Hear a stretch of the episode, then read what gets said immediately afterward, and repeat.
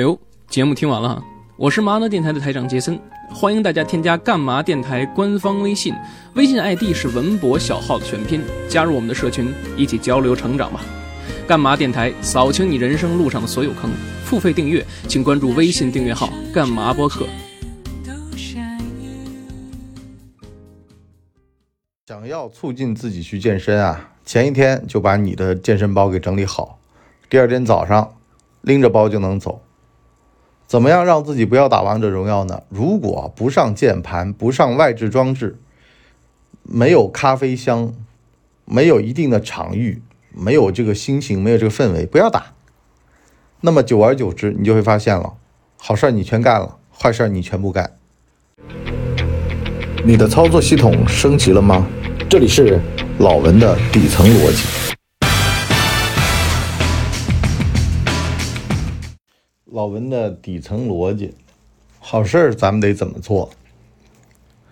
我最近呢都得早上起来录节目，有的时候呢我就发现一个问题啊，就是你越是想要这期节目特别的完善，文案很好，改来改去，好了，往往呢录制的就不顺利，甚至呢是半途而废，而往往想着呢就说啊，我就坐下来，我就写一句话。我就录一小段哎，反而呢能收到奇效。我以前呢在我们的谋略的游戏里面跟大家讲过，做好事和做坏事的思维啊，你得反一反。行好事呢，就是我做一点点，我开个头，我不干了啊，我不干多，浅尝辄止，反而呢能够把这事儿干完。坏事呢，你得吹毛求疵。这时机不成熟呀！哎呀，这玩意儿没得挑啊，这么做不行啊！就像打游戏是吧？王者荣耀，哎呀，今天升段位，哎，有点时机不好吧？啊，有点太累吧？有点太辛苦吧？就是一定要把准准备工作呀，在坏事儿上面把它用到极致啊！就是，哎呀，一定要求全责备。可是呢，做好事儿呢，就不要成熟。啊，就老是有人给你博叔说啊，博叔啊，我想要成熟的方案，然后呢，马上推进，一下子就能够好。我说啊，你有没有想过锻炼这件小事儿？比如说跑步，跑步的话，最好的办法就是在家门口有这么一个包，拎着就能去健身房，从来不需要检查，把你的心智资源降到最低。就这会儿毫无阻力，丝滑，拎着包直接走。这包里有啥不知道，到了那儿再看。以前啊，读书的时候上学呀，这个家里边也会说啊，你呀，把第二天早上要带到学校去的东西都塞书包里面。书包多难看多肿都不知道，哎，你就拎着就能走，丝滑。出差啊，出去干嘛都一样，这个包啊。前一天晚上全部得给他准备好了，这样的话呢，你就不会有迟到的问题。什么找个钥匙啊，什么找个眼镜啊，甚至呢是找自个儿心爱的那个口香糖啊，你都都已经塞进去了，是吧？这个就叫做丝滑，这叫好事儿。可是坏事儿呢，你就必须得丢三落四，是吧？像我现在打开王者荣耀，我一般都不让王者荣耀平时升级的，我就到打打那个的时候，我就打开。哎呀，你看每次都在升级，一升级嘛，手上点什么事儿就忘了打游戏了。这就是好事儿和坏事儿的逻辑。坏事儿呢，你让他差一个元器件，差点气儿，差点东西，它就不完整。而好事儿呢，你必须得让它。提早的准备好，比如说前一天晚上不怎么占用心智资源的时候，就已经把它给弄好了。那么走的时候呢，拎着就能走。再比如说啊，吃夜宵当胖子，吃夜宵当胖子这件事儿啊，也不能让他顺手喽。你就比如说去超市买东西，你要在肚子饱的时候去。然后呢，吃的东西呢，要原汤原食。那么像芝士蛋糕呀、薯片呐，在家里面啊，最好就没有。有人说我视而不见不行吗？不行，为什么呢？人呐，只要家里有这个东西在啊，就会有念想。哎，你如果手边有手机，那你就会想打开游戏，刷抖音。人都这样的呀，像早上这个时间点六点来钟起来。啊，唯一的办法是什么呢？就是刷牙洗脸，完了呢，直接跑到我的这个工作间录节目。这个是在一天的心智资源当中最好的一个时间点，就这会儿最充裕，想干嘛就干嘛，而且也不容易分心。这会儿别人都还没起来呢，那么就导致到呢，你一天最早的这个时间段是最好的。我家儿子呢就在外面朗读，朗读课文我呢就在里边呢录节目。这个时间点如果用好了非常好，可是呢也有把这个时间点给用坏了的。啊，你一大早起来刷个抖音，打开个游戏，以前不是有一个王石的说早起打游戏法吗？就是一天一大早的奖励自己。其实啊，我现在发现是不行的。一天的一开始啊，必须得充实，就是你得干点儿这个，先叠被子、刷牙、录节目等等的，就方方正正的事儿。这些事儿呢，把一天的时间给填起来之后呢，接下来啊，就不好意思去浪费时间了。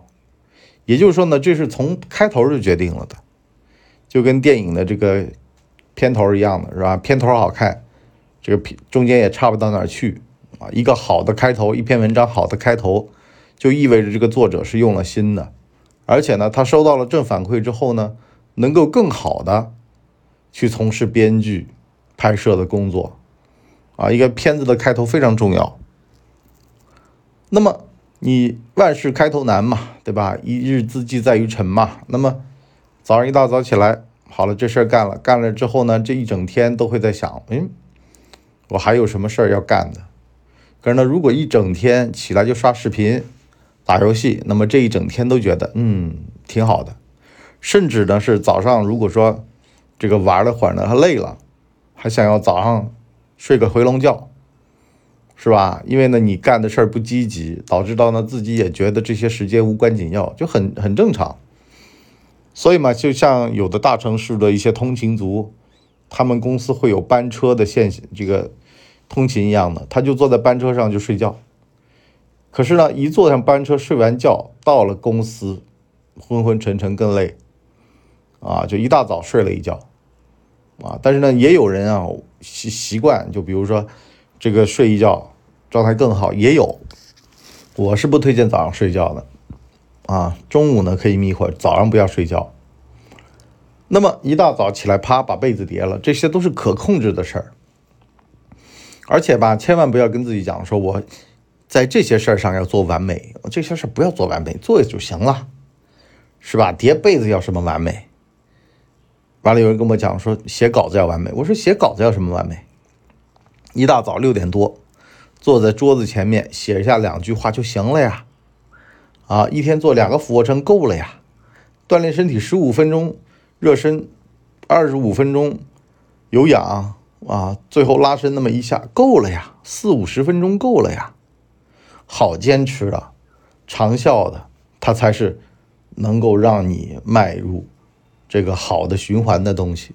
就想迈入好的循环，不要太苛责自己。有的人二十五分钟、十五分钟行不行？也行，就可以跟自己讨价还价。不要想着一口吃成大胖子，也不要觉得是好事你就多干。克制着点就像早起锻炼这件事一样的，克制点二十五分钟最多了。那么前面加点热身，后面加点拉伸，加起来也就一个小时，足够了。不要弄太多。一天去健身房两三个小时，现在没这个时间，也没这个必要。那么就克扣着点儿。哎，可是呢，你发现啊，就每天坚持那么一点好事儿，一个月。一年坚持下来，他了不得，非常恐怖的一个数字啊！如果每天能够坚持，就像我一样的，我就弄一个那个打卡格，就一格一格的那个啊，打勾的，或者说填图的，每天填填填，发现哇，一个月之后身材发生了这么大的变化，三个月之后，我靠，这个英语口语发生了质的变化。其实每天也就背那么几个单词嘛，十五个，对不对？那么早起背个十五个单词。有人说十五个太多了吧，博士？我说早三、中三、晚三，分三餐吃好了呀。吃饭前背五个单词儿，吃饭难不难？不难，把它切开，它一点都不难。你照三餐，什么事儿难都不难，这叫好事儿。好事儿别让它难，好事儿让它简单，让它丝滑，很顺畅的。你就包括说像现在录节目这个时间，六点。这个时间不难，早上只要你起得来，你坐在那儿，旁边有杯水，它就能录，就这么简单，不要想复杂喽。啊，就像我们小伙伴跟我讲，写文章一定要有台电脑一样的。我说干嘛要有电脑？手机就行。拿一个手机，要极简主义，要马上能进入状态，要马上能够出东西，啊，语音输入也可以写文章。手指打九宫格的拼音也可以写文章，有哪个不行呢？不要拘泥于形式，因为你用形式，它会毁了这件事儿。你就比如说啊，你要想把这个事儿毁了，比如说这个是个坏事，打游戏、刷视频。打游戏，你说我呀，一定要把那个套件给装上，不就有那种什么专用的打王者荣耀和吃鸡的套件装在手机上面呢？得把那个东西。时时刻刻带身边，好了，你就每天都带着啊。突然有一天没带着就不行了，不能玩，是吧？刷视频，拿起手机刷视频很容易，对不对？那么你就告诉自己，啊，这个刷视频啊，我得泡好咖啡，我得安安淡淡的，啊，这个坐在那儿，就是只要在 A 上面加 B，B 上面加 C。你这事儿无解了，干不了了。好事儿吧，让它丝滑，啊，让它毫无形式可言。就是只要你能够拿起手机就能干。可是呢，坏事儿你就必须得两三件事同时。啊，就是你反过来嘛，你想嘛，一个人要写东西干嘛？他肯定会跟你讲说，我要坐在咖啡馆，闻着咖啡香气，用着茶轴的那个。打字的那个键盘才能够写，是不是啊？有仪式感，这样的话才能写东西。但是你就把刷视频这个事儿套进去，我一定要在咖啡香的地方啊，用这个鼠标来上滑下滑来看视频。你看嘛，马上这个事儿难度加倍，就不想看了，是吧？太麻烦了，一定要加仪式感，不加仪式感是他孙子。啊，只要一加仪式感，这事儿马上黄，因为同时达成的可能性太低，这也是很多人文章产量低的原因，是吧？一定要跑咖啡馆去，哪儿不是写呢？啊，这个田间地头也是创作的空间嘛。我练的最壮的时候，就是电视打开，在电视机前面那个玩哑铃的时候。我练的最不壮的时候，就是得去健身房。啊，每天就坚持时间，要抽出时间去的时候，为什么呢？拘泥于形式了。那么健身房它有一套标准的这个健身的一个流程的呀，对不对？先热身，再无氧，再有氧，啊，再有氧，再拉伸，啊，一整套下来两个小时过去了，然后一看身上一点变化都没有，因为呢，时间用的久，还容易受伤。还可能呢会消耗心智资源，可是在家里面丝滑连招，啊，就那么点时间，早上六点半到七点的样子，就这半个小时，你必须在这半小时内把这些事儿都做完，啊，那么每天坚持，跑健身房那个事儿不可持续，有空就有空，没空就没空，可是你每天抽半个小时，这绝对是可以的，所以呢，哪个比较好？可持续比较好。好了，我们今天的底层逻辑就先聊到这儿。我们上半集呢跟大家讲了怎么样去掉仪式感去干好事儿，怎么样给坏事儿加仪式感去把坏事儿给搅没了。那么下半集呢，我们跟大家讲讲为什么你一天辛苦工作完了就不会想去健身房了。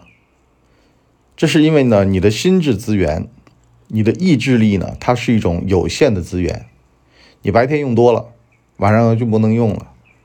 冰箱里面有奶酪蛋糕，你就没有办法会抵抗了。要顺着人性而为，也就是说呢，你不要给自己造诱惑，不要让诱惑出现在自己身边。有人说：“哎呀，我要去抵抗诱惑，我要去抵制诱惑。”我说：“你呀，凝望深渊的时候啊。”很容易被深渊吞噬，你何必要去造那个东西呢？让家里面没有这玩意儿就得了，而且吧，有这个东西吧，尽早把它处理掉。啊，就是不要让身边出现这种恶的不好的环境，把环境弄好，很多时候能够事半功倍。怎么样去修整身边的这个环境呢？怎么样去培养这个环境呢？我们。老文的底层逻辑，下半集再见，拜拜。大家呢，请给我们的专辑点五星好评啊，这样的话呢，我们才能够到首页去迎接更多的朋友来光临。